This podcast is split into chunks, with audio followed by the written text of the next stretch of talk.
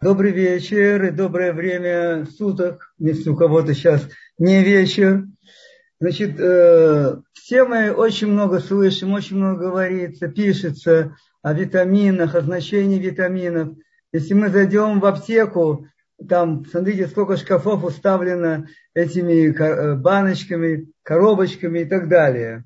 С другой стороны, как узнать, как человек простой, как мы с вами можем определить, что же нам надо? Какой нам витамин надо принимать? Ведь посмотрите, что получается.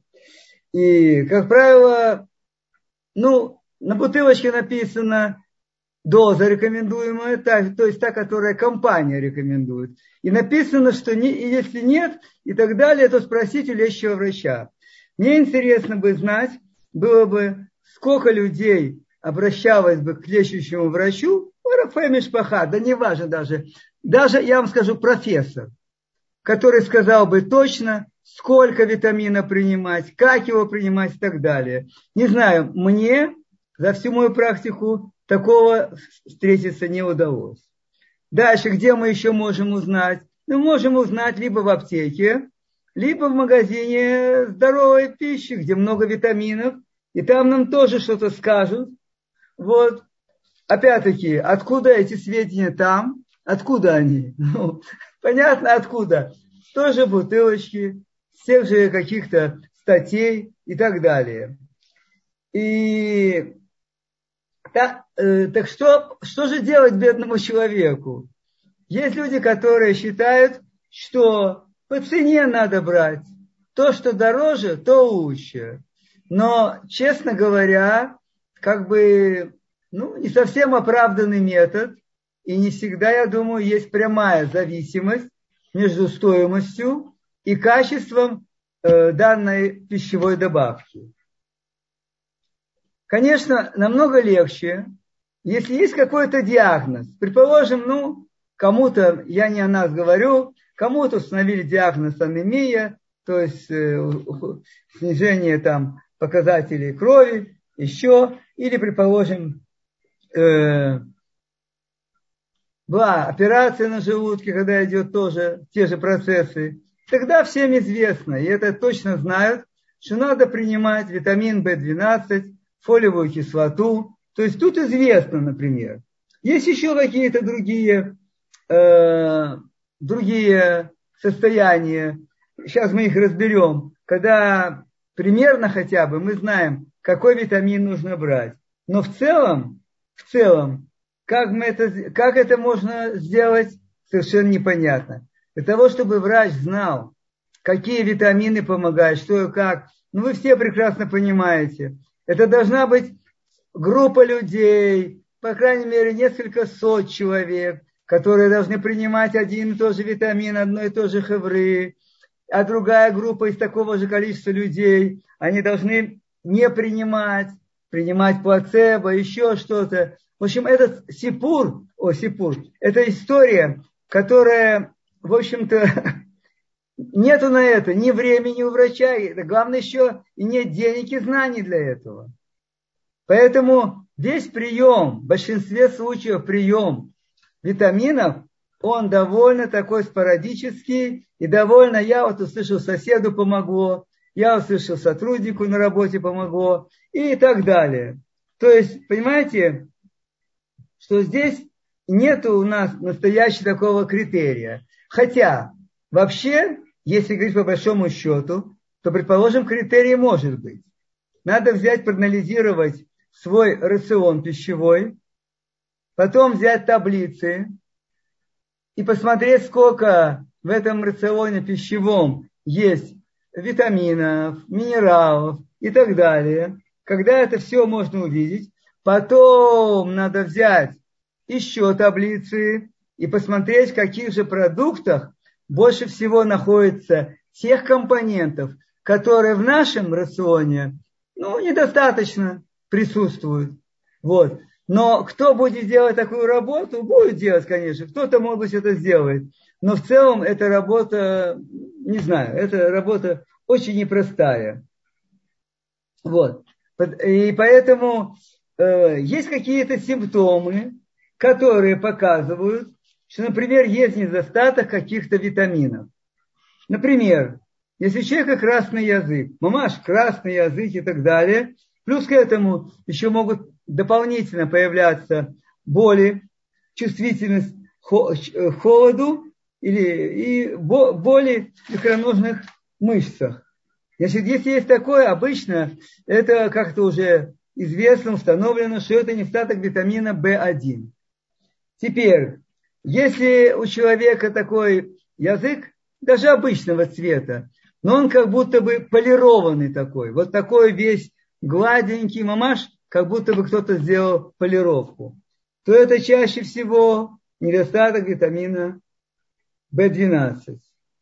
Не только может быть, еще и жжение языка. Теперь, нередко встречаются, бывают такие трещины в уголках рта, называется, по-моему, так по-русски заеды, что ли. Тогда говорят о том, что не хватает витамина В2 и В6. Вот. Судороги возникают. Кроме того, что нужны определенные минералы, говорится о дефиците витамина В6. Теперь, если у человека ломкость ногтей, иногда бывают белые такие полосы параллельные, вот, на ногтях, то это чаще всего э, недостаток витамина D и витамина А.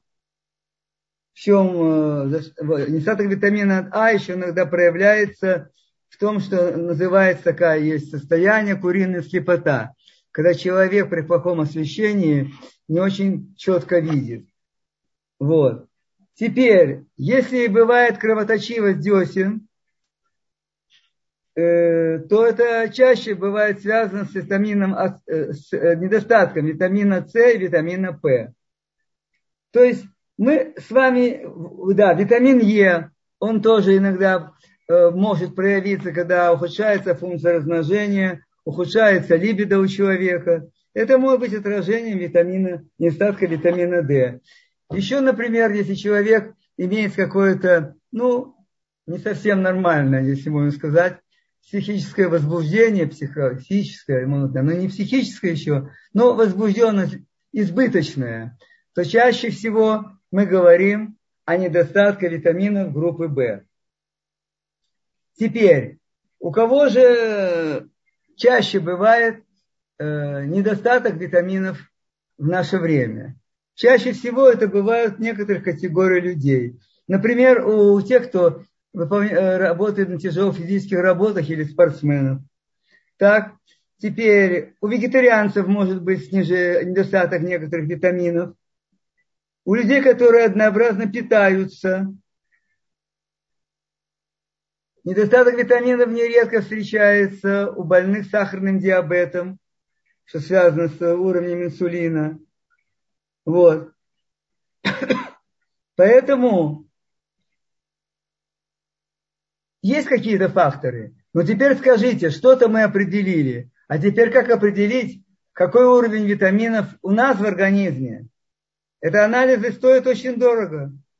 Кто-то сказал, на одном э, беседу врач проводил, э, российский. Он проводил, он сказал, по-моему, чтобы сделать какой-то неполный комплекс витаминов, то этот анализ может стоить э, дороже, чем iPhone, да, это такой аппарат дорогой. Дороже, чем этот iPhone. Поэтому, кроме всего прочего, а предположим, где такую лабораторию найти, где они есть, в каких городах, если взять чуть поменьше город. Поэтому возникает целая проблема здесь. Кроме всего прочего, Недостаток витаминов – это типичное явление для пожилых людей. И я не знаю, с какого возраста считать пожилых людей, но обычно пишут 60 лет. Не знаю, может быть. Мне не кажется, что это так.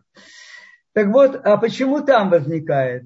Потому что часто у пожилых людей происходит э, сужение пищевого рациона. Я, например, видел это в хостеле. Я видел когда достаточное количество пожилых людей, которые там были, они в основном пили чай с тостером, с тостом, вот, иногда могли покушать консервы какие-то, и, в общем-то, как бы этим ограничился рацион.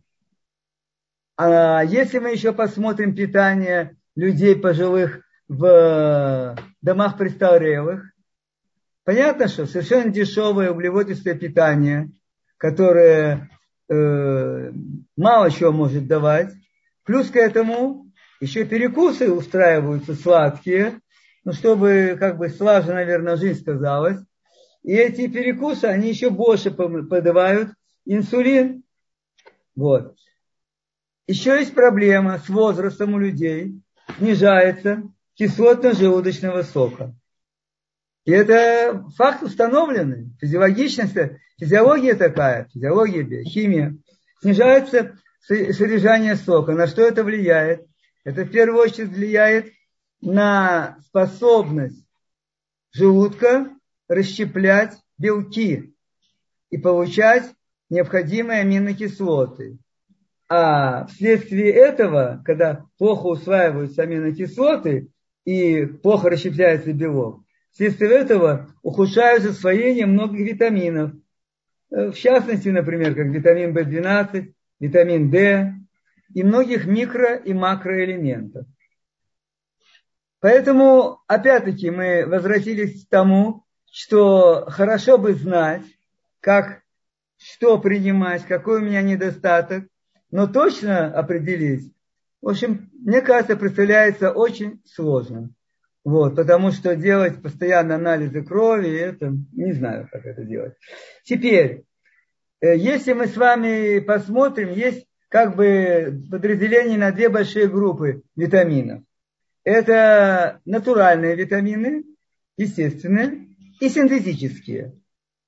Хотя некоторые врачи говорят о том, что синтетические, синтетические они такие же, как натуральные и так далее, но как мне кажется, и не только мне, потому что я говорю на основании литературы тоже, мне кажется, что э, одно строение формулы, что она похожа формула тиамина на это, это еще не говорит о том, что это равноценная замена натурального витамина.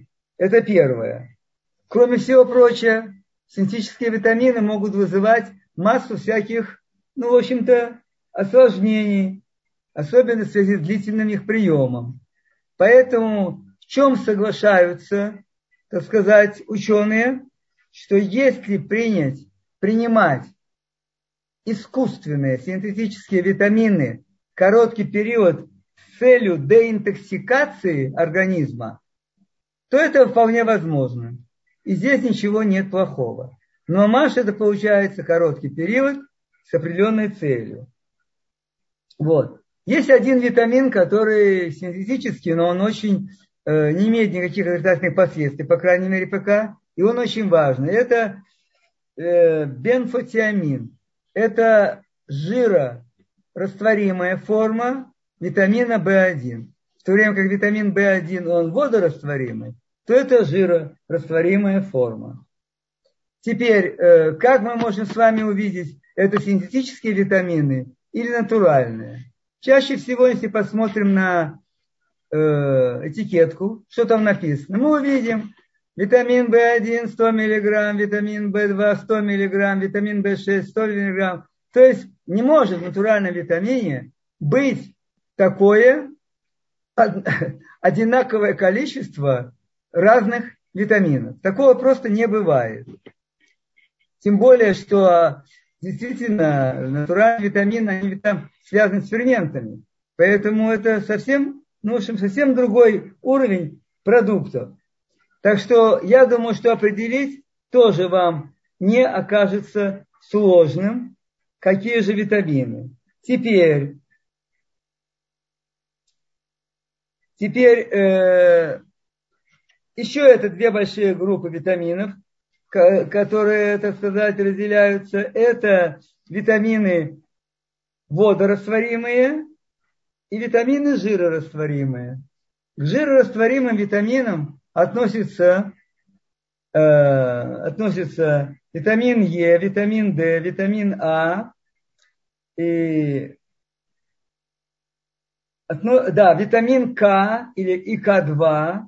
Вот это э, витамины, которые растворяются в жирах, и само название тогда нам с вами говорит, что как лучше это принимать. Потом скажем попозже немножечко. Другие витамины – это водорастворимые.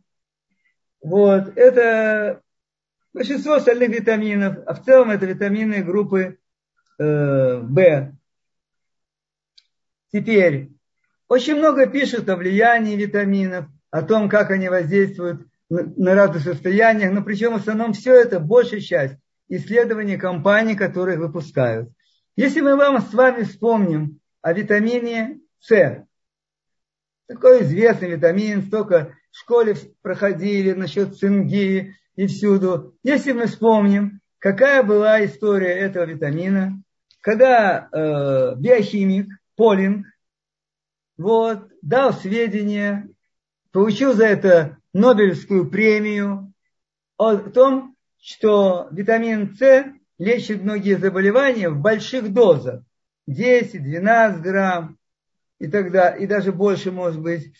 И даже такую тяжелую болезнь, как рак. И это была очень большая шумиха.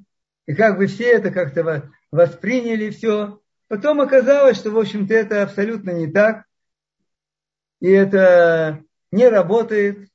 Витамин С в больших дозах даже более простые состояния не очень-то лечит, хотя, безусловно, помогает. Нельзя отрицать это. Конечно же, помогает. То же самое, если мы с вами будем говорить, например, трудно сказать. Очень сейчас, э, не сейчас, а уже какое-то время писали о витамине В17. Витамин В17, который считается, находится в косточках э, плодов горьких и в горьком миндале. Есть, э, есть достаточно сообщений о том, что мамаш излечивает самые тяжелейшие заболевания. Но с другой стороны, те, кто обсуждает это, говорят, что нет научных данных, нет научных данных о влиянии на ту или иную болезнь. Поэтому опять, понимаете, очень трудно что-то сказать, как это будет действовать. Теперь, хотя, например, э, да, проверяли, влияет ли э, прием, прием витамина С на, например, ну как бы сказать, ну скорость выздоровления после гриппа, после вирусной инфекции.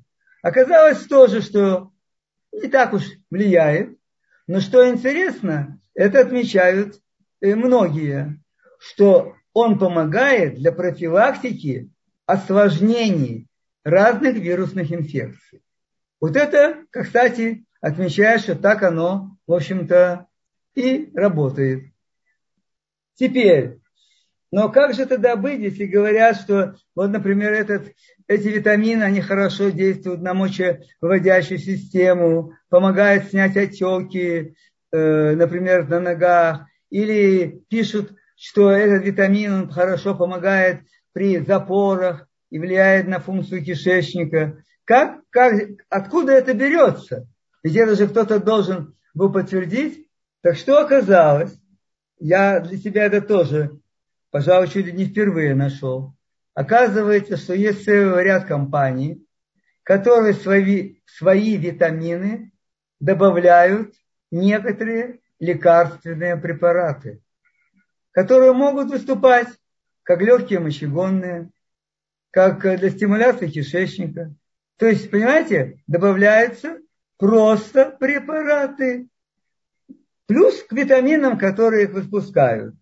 И что э, значит, в этой статье говорится, что в настоящий момент в FDA, мы все знаете, это организация, которая утверждает лекарства, находится примерно тысяча протоколов, которые были исследованы витамины, и в которых были обнаружены добавки лекарственных препаратов.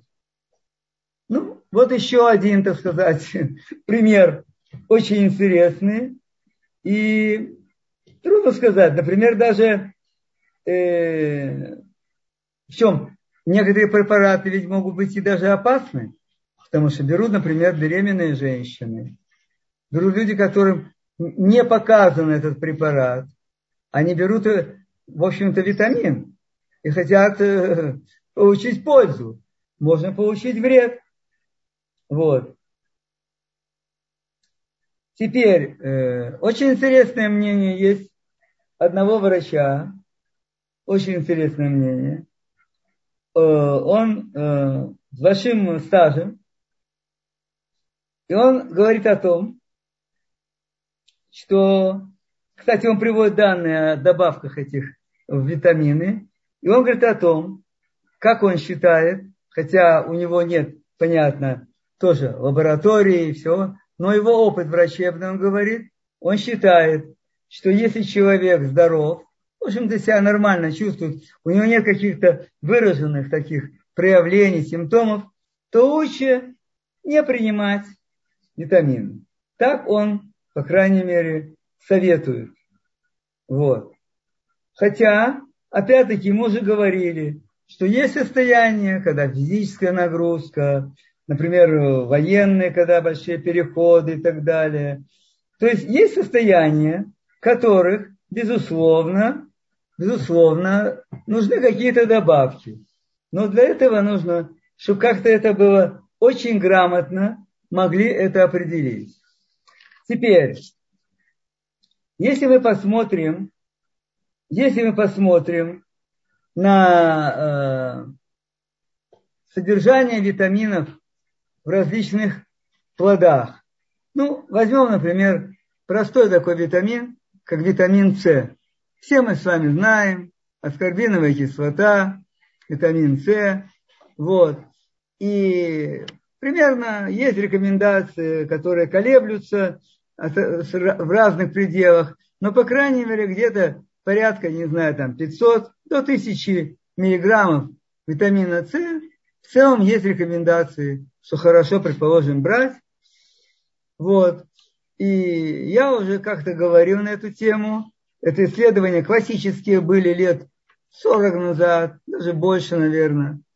Вот, классические исследования, которые показали, что для того, чтобы получить вот эту дозу витамина С, достаточно было выдавить сок одного лимона. И человек получал нужную дозу последующем, когда стало интенсивное, так сказать, использование всяких опылений, удобрений и так далее, то теперь пишут, что для того, чтобы получить ту же дозу э, витамина С, нужно использовать примерно 6-8 лимонов. То есть, понимаете, получается, насколько, насколько это меньше Поэтому э, действительно, когда мы говорим о том, что в питании есть все достаточно и так далее, это тоже надо понимать немножко с поправкой, потому что в нашем питании, к сожалению, далеко не, не всегда является даже в пределах нормы витамины, минералы. Почему? Потому что, смотрите, для того, чтобы получить минеральные вещества, такие, предположим, как цинк, железо, хром, не знаю, там, молибден, еще и так далее. И для, откуда растение может взять эти минералы? Откуда? Понятно, что из земли, где оно растет. Если земля не проверяется досконально, ее состав, вот, если там несколько лет подряд садят одно и то же растение, которое активно вытягивает из земли именно эти минералы, то потом оно ничего не получает. Например, эта вещь известная, что почему говорят о том, что сахар, сахар, э, белый сахар этот, он э, там очищенный, еще и так далее. Потому что известная вещь, что главный компонент сахарной свеклы, я всегда говорю о сахаре, который добывается из свеклы белой, сахарной. Это, э, который помогает усвоению сахара по-настоящему. Это магний. И поэтому свекла, она очень активно вытягивает из земли именно магний. И об этом много писали раньше, что если несколько лет подряд сажают на одно и то же место сахарную свеклу, то земля истощается, и магния там этого нет. Отсюда и качество того продукта, который потом получают из этой, из этой свеклы. Также, в общем-то, и все остальное. Поэтому, если мы посмотрим,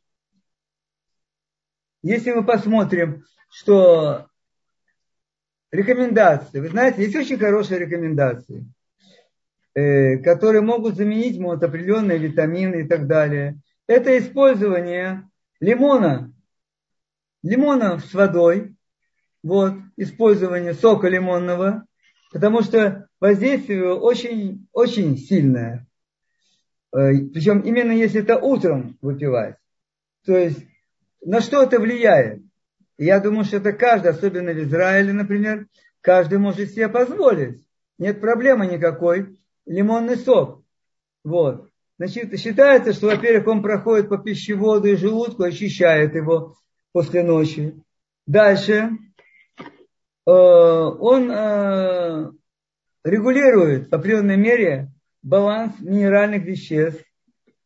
Считается, что э, лимон и многие цитрусовые, так же как морковь, благоприятно влияют на зрение и вплоть до того, что как бы могут быть какой-то профилактикой катаракты и дистрофии, макулярной дистрофии. Но для этого сок-то надо пить каждый день, и, скорее всего, концентрат должен быть не э, от одного лимона, а, а больше. Вот. Дальше. Хорошо влияет на кожу, на печень хорошо влияет. Кстати, сок лимона является хорошим источником калия, потому что нам часто говорят о том, что калий это Э, ну, как бы, бананы основной источник калия. Но оказывается, что в лимонном соке его совсем не меньше, чем в бананах. А калий, он необходимый минерал для сердца, для мышц. Вот.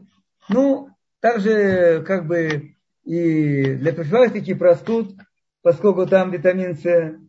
Вот. Если есть какие-то воспалительные явления в организме, то есть э, Воздействие лимона, лимонной воды, лимон, сока разбавленного лимонной воды, оно велико. И одно из первых при, э, ну, причин, почему он так воздействует, это потому, что лимон, он обладает ощелачивающим действием. Поэтому он ощелачивает многие кислые продукты, которые накопились в организме вследствие нашего питания. И отсюда его воздействие.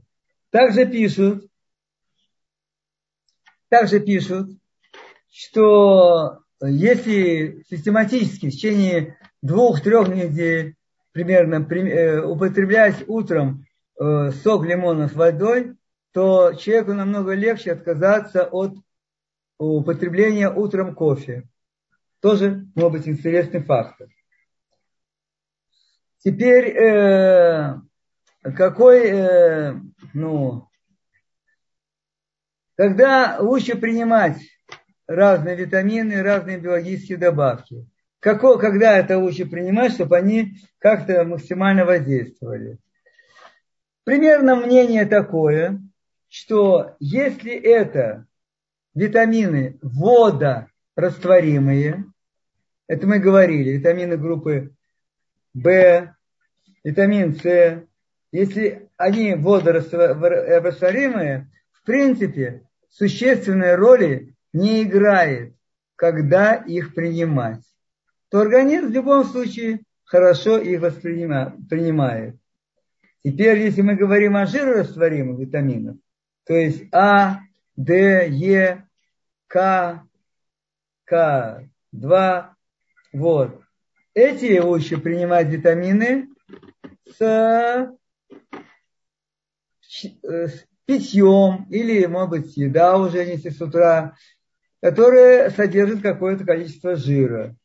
Кстати, сейчас, когда очень много простуд, когда много людей кашляют, ну, явления такие, будем считать, какие-то бронхиты, еще, очень хорошо пить чай и добавлять туда немного э, масло лучше всего, ну, исходя из того, что я прочитал, лучше всего это кокосовое масло. Прекрасное масло. Немножко добавлять, не знаю, пол чайной ложечки, еще. Давка очень, ну, с моей точки зрения, для меня, это очень такой приятный напиток. Попробовать стоит. Так вот, если э, человек такой э, чай попьет утром, вы знаете, многие ведь народы, например, там Монголия, Тибет, еще, там, в общем-то, принятая вещь чай э, жиром пить. Вот. Тогда можно принять и жирорастворимые витамины. Теперь, если мы говорим о том, особенно, что если у пожилых людей с возрастом уменьшается кислотность желудочного сока, то очень хорошо, по крайней мере, много из работ, принимать яблочный уксус, как мне кажется, более приятно и лучше, это мне кажется, это в таблетках. Так и продаются таблетки яблочного уксуса, если они органические. Вот. Поэтому и эти таблетки стоит принимать перед едой, то есть до еды. Если же кто-то просто пьет яблочный уксус, не знаю сколько там, пару чайных ложек на полстакана, три четверти стакана воды, то это можно пить, в принципе, в любое время. Это, так сказать, менее важно. Теперь, есть такая вещь, как очищенные э, желчные кислоты. Э, в общем, я не знаю, я особо не видел у нас здесь, но это действительно вещь очень хорошая для поддержания желчного пузыря. Вот эти э, желчные кислоты, таблетки или капсулы, их стоит, э, нужно брать после еды. Почему? Потому что они обладают щелочным воздействием, и если принимать их до еды, или даже непосредственно просто во время еды, то они будут э, нейтрализовать желудочный сок, что, в общем-то, не очень благоприятно. Теперь травы. Многие травы, многие травы принципиально тоже не играют роли, когда их принимать. Не так важно. Важно, с моей точки зрения, соблюдать как-то с приемом пищи, чтобы там не, э, на желудочный сок это не очень воздействует, если человек выпьет сразу стакан травы. Но в целом это не играет роли. Для большинства трав это абсолютно не, не имитирует никак. Теперь, э, такие вещи, как электролиты, то есть это микроэлементы, да, большинство из них рекомендуется принимать натощак утром. Но вот кальций, кальций, его как раз рекомендуется принимать мамаш перед сном. Действительно, перед сном надо принимать кальций для лучшего усвоения. Кроме всего прочего, если человек принимает кальций, хорошо бы, чтобы он не запивал и не очень это сочеталось у него с молочными продуктами, с молоком там, потому что это не хорошее сочетание. Там своего кальция хватает, еще берет таблетка, это нехорошо считается. Дальше. Есть такие вещи, которые очень рекомендуются всюду и так далее. Это пробиотики. Все вы знаете. Вот. Пробиотики – это ну, бактерии, которые, полезные бактерии, которые влияют, улучшают состояние э, переваривания в кишечнике. Вот. Пробиотики также рекомендуется принимать непосредственно перед сном. Такая, такие всеобщие почти рекомендации. Дальше. Я думаю, что, наверное, вы все видели, что есть разные формы витаминов, разные формы еще пищевых добавок различных. И там написано хилатная форма, например, железо. Хилатная форма витамина, э, предположим, В6. Э, знаете, если вам сказать, например, что витамина В6, нет, магний, магний идет с витамином В6, когда выпускают. Магния есть что-то около, по-моему, чуть ли не 30 видов разных соединений, разных солей магния. И опять-таки разобраться очень тяжело. Тем более я пытался вот сейчас найти, поискать все это, пытался, да. Вы знаете, об этом в основном пишут люди, наверняка они подняли хорошую литературу, подняли, но это люди, которые, ну опять-таки, как мы с вами, тоже можем сесть, поднять литературу и потом сделать какое-то, ну, в какой-то мере собственное умозаключение, что вот этот вот магний, например, так, он э, лучше, а вот этот он хуже и так далее. Поэтому очень тяжело сказать, что еще раз нам показывает вообще непростоту этого вопроса витаминов, минеральных добавок и так далее. Еще раз нам это показывает. Так вот есть такие хилатные формы. Это формы соединения тех же солей, тех же э, витаминов с аминокислотами. Считается, что усвоение тогда лучше. Но что? Какая рекомендация? Если принимаете хилатные формы, но человек принимает не только это, он принимает еще какие-то добавки, то тогда разбежка между приемом хилатных препаратов и обычных, она должна быть не менее полутора часов, как в одну сторону, так и вторую. То есть, предположим, если человек принял обычный препарат, то желательно, чтобы он хилатную форму брал только через полтора часа. И наоборот, если он принял хилатную форму, тоже, чтобы обычную он брал э, через полтора часа. Теперь, если мы с вами говорим о фруктах, то, вы знаете, я все время в таком, ну как бы, состоянии у меня не очень понятное. Почему? Потому что максимальный эффект фруктов – кстати, как и овощей. Но овощей есть еще меньше немножко у нас есть. Но фрукты, фрукты почти все снимаются зеленые. То есть они не вызревают на деревьях. И если мы с вами хотим верить в то, что эти фрукты нам несут пользу, ну, каждый в меру своей веры может воспринимать это. Я понимаю, что есть, предположим, тубишват, когда хорошо покушать фрукты.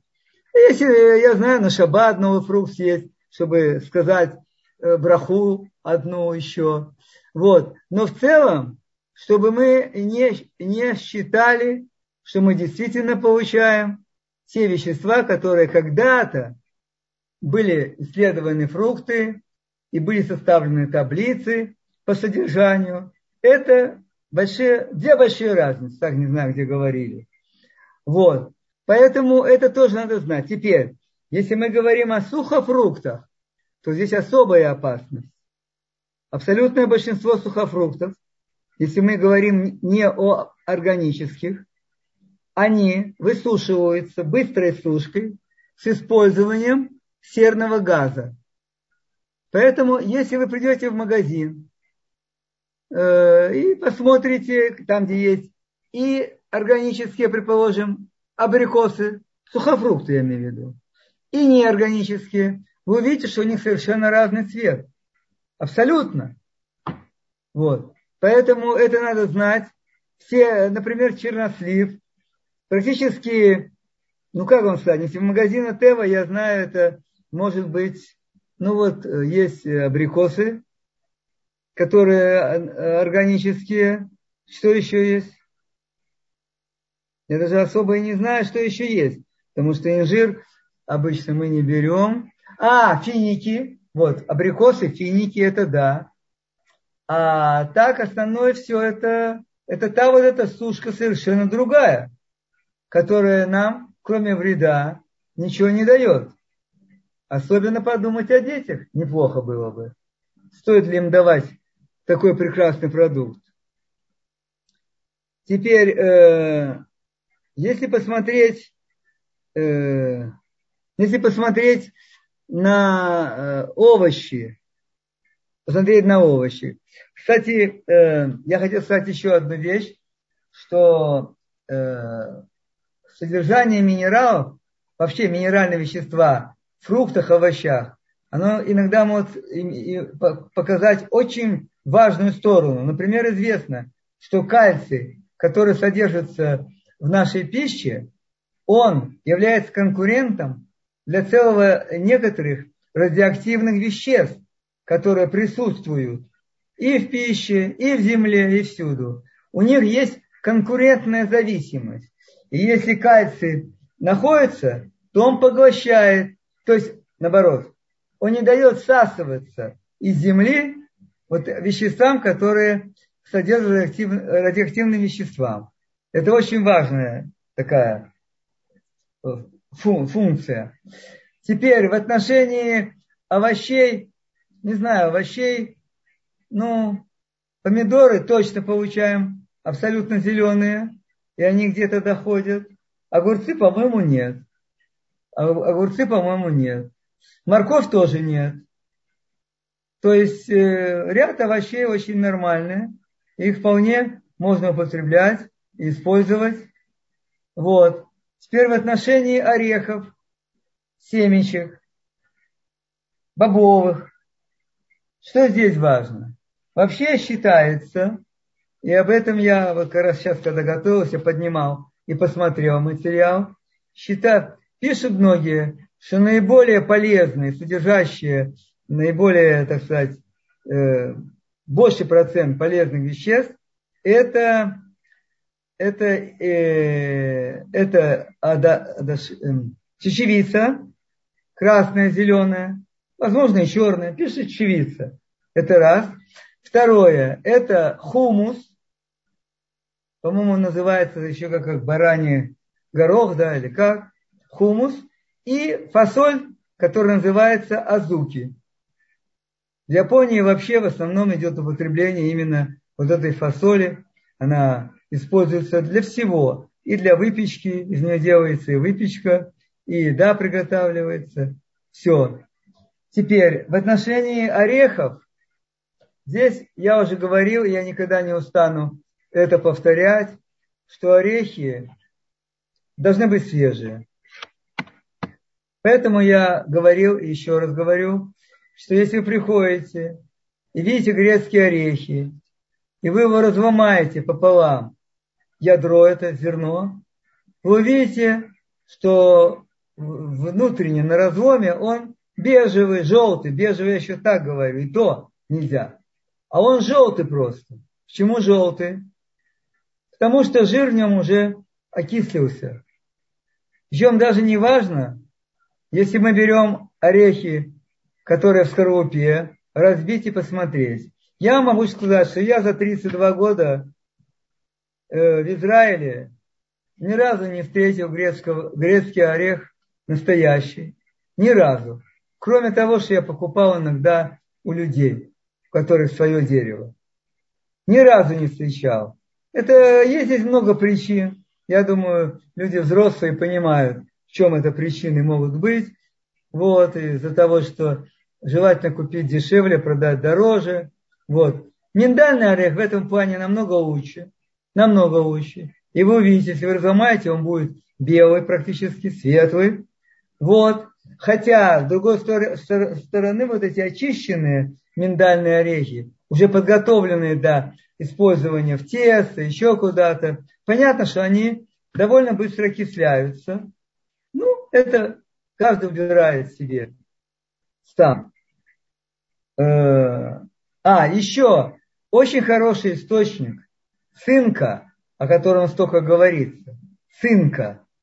Очень хороший источник – это белые семечки. Семечки тыквенные.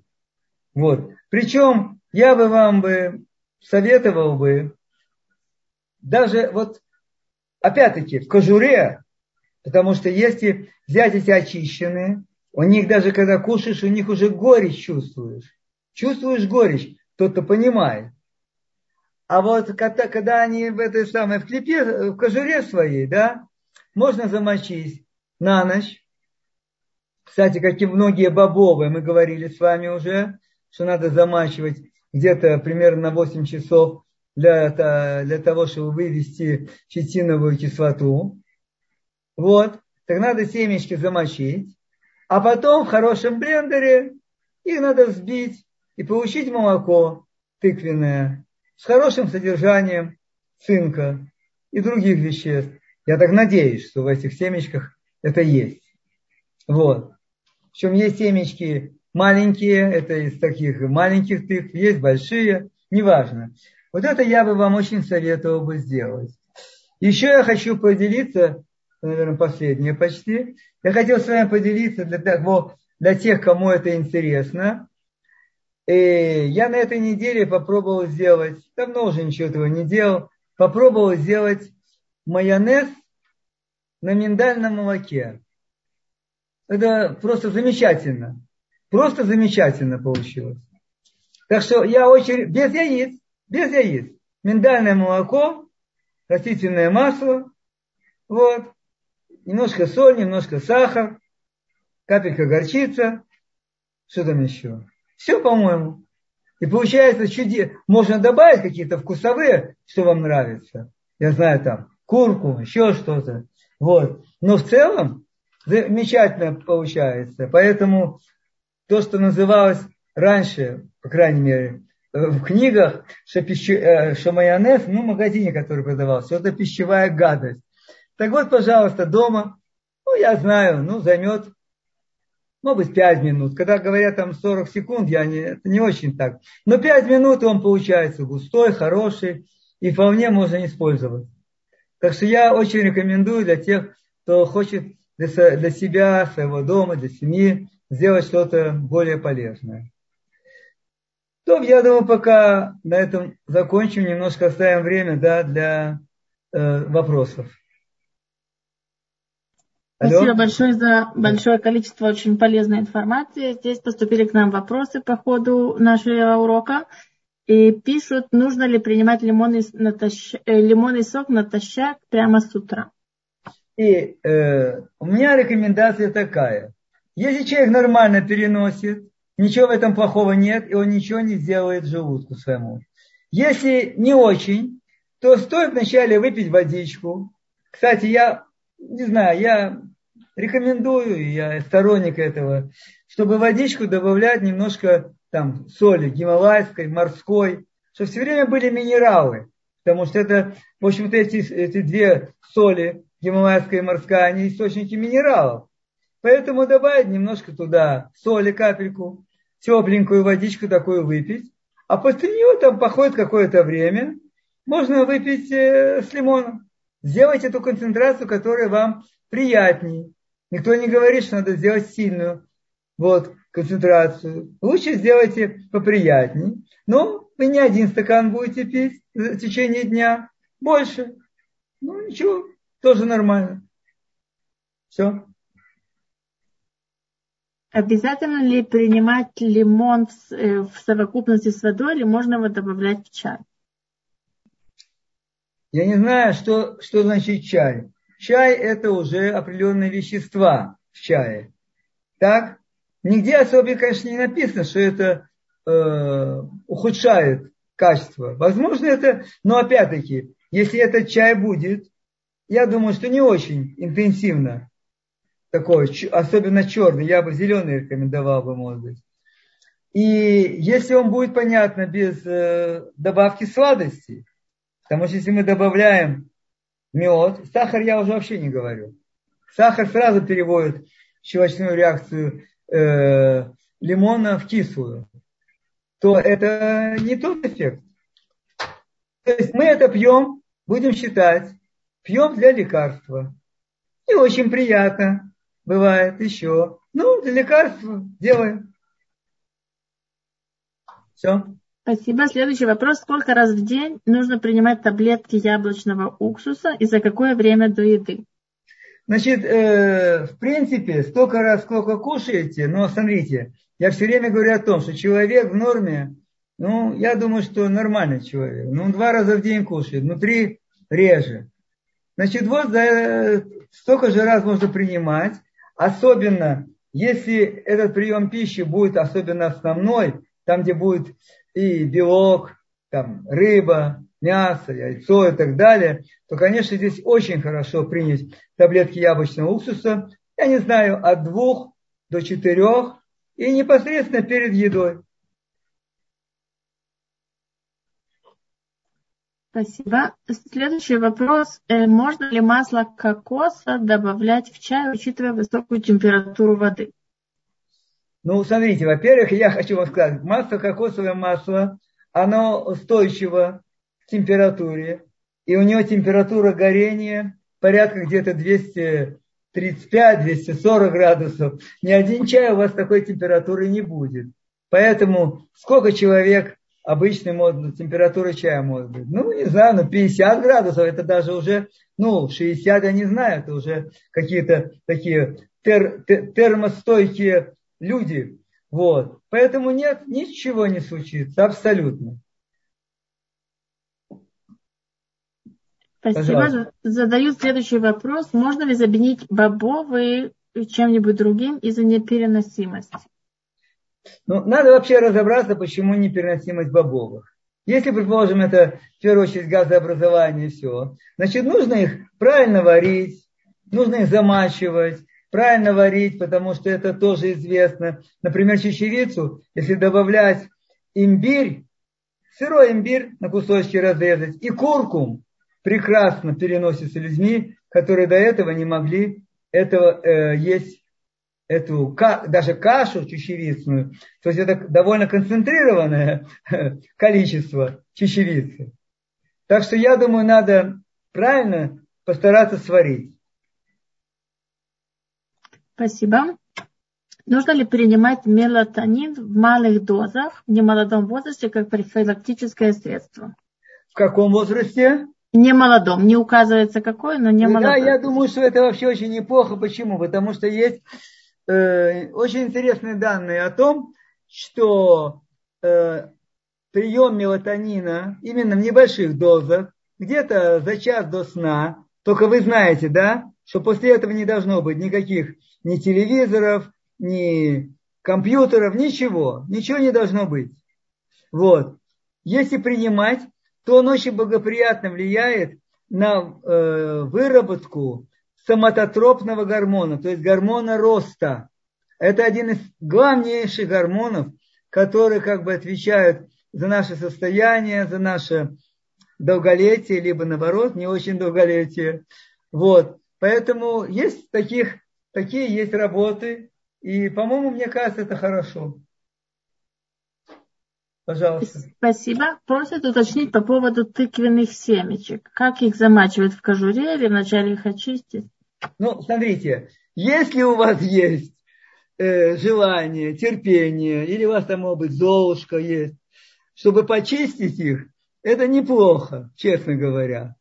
Но это вы сами понимаете, что это такое. Поэтому, не знаю, я беру просто, мою их хорошо, хорошо мою. Так, и потом воду. Это настаивается, а потом делаю молоко и через э, сито, ну, сисечка, лучше более крупная сисечка, в кастрюлю так сделать, чтобы это вся молоко, э, жидкость разошлась. Все, и потом это процедить. Ну, жмых надо выбросить, ну, и все. Спасибо. Да. Э, следующий вопрос про свежие финики, которые продают перед Рошашана. Если их поставить в холодильник, они дозревают, и таким образом получается ли это полезные финики? Вы знаете, э, я э, не могу просто сказать, у меня нет на это данных, литературы. Может быть, надо посмотреть без Раташем, вот я что-то увижу. Вот. Но я вообще думаю, что это, мне кажется, это немножко другой сорт тоже. Это не тот же сорт фиников, который мы потом сушеные кушаем. Это немножко другой сорт. Так, по крайней мере, объяснил один знакомый мой человек, у которого есть финиковые плантации. Поэтому, наверное, ничего плохого в этом нет. А то, что это вкусно и хорошо, это точно. Пожалуйста. Спасибо. Здесь э, поступило дополнение что по поводу масла какао. Если его добавлять в чай и, и, и при высокой температуре, это не портит его свойства? Нет, я думаю, что это не портит. И на гербе есть э, масло какао, хорошее, в таких таблеточках небольших идет. И очень приятно тоже утром бывает забросить и выпить чай именно вот с этим маслом. Спасибо. Спрашивает, каково ваше мнение по поводу корня имбиря и кедровых орехов? Ну, в общем-то, по-моему, только хорошее может быть мнение. По-моему, только хорошее. Во всех отношениях. Пожалуйста. Следующий вопрос. Э, правда ли, что при кандидозе кишечника не рекомендуется есть фрукты? Какие общие рекомендации при этой проблеме? Смотрите, вообще состояние само по себе кандидоза, э, оно очень такое, ну, сложное и очень много разных рекомендаций. И поскольку считается, что как бы сладкие углеводы, сладость, она способствует росту кандиды, поэтому много рекомендаций именно о том, что лучше не надо есть. Я специально этим не занимался. Я сейчас попробую записать. Может быть, я посмотрю, как какое такое среднее мнение среди тех, кто об этом говорит. Постараюсь посмотреть. Спасибо. Пожалуйста. Следующий вопрос опять по поводу мелатонина. Какая доза его должна быть и в течение какого времени можно его принимать? И смотрите, сказать, чтобы у меня есть какой-то личный опыт и так далее, я не могу сказать. Доза, по-моему, я сейчас вот не помню на память, по-моему, это 5 миллиграммов, вот который у меня флакончик есть, а там рекомендуется, предположим, ну, по-моему, где-то ну, до 2 миллиграммов, по-моему, так. Ну, как рекомендуется? Это тоже, которая 5 миллиграммов, тоже рекомендуемая доза. Но, по-моему, до 2 миллиграммов, по-моему. Так? А как долго принимать? И я, э, то, что я раньше смотрел для себя, это, э, предположим, ну, попринимать э, три недели, потом сделать перерыв такой же, потом опять принимать. Вот такие общие. Не, не могу сказать, что это исчерпывающая такая рекомендация. Пожалуйста. Спасибо. Что вы можете сказать по поводу фруктов, которые консервированы или печеные или вареные, как, которые обрабатываются с помощью термообработки? Э, ну, если фрукты, они консервированы в каком смысле? Сахар и так далее, смотря в чем они находятся, в сиропе, там пишут белый сироп, не знаю еще какой сироп, то сами понимаете, сахарные сиропы ничего хорошего фруктам не дают. И поэтому ну, можно побаловаться иногда, может быть, да. Теперь, если любая термообработка, э, ну, в общем, витамин С разрушается при термообработке. Витамин С. Но я не думаю, что мы можем считать, что так уж много там витамина С мы в этом яблоке получим. Не знаю, не уверен. Так, витамины группы В не разрушаются при термообработке. Минеральные вещества тоже не разрушаются, то есть те соли, которые там есть. Поэтому я не думаю, что это очень большой ущерб такой уж приносит. Кроме всего прочего, если там запекать яблоко, да, и что, есть очень хорошая форма, и она, ну, мне нравится, по крайней мере, это заморозить яблоко.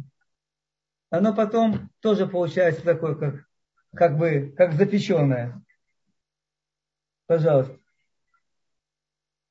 К сожалению, наше время подошло к концу. Сейчас нас ожидает следующий урок с Ханой Лернер. И только хочу сделать небольшое объявление, что следующий урок с доктором Марком у нас запланирован на 23 января и в 9 часов. И тема следующей нашей встречи – это иммунная система.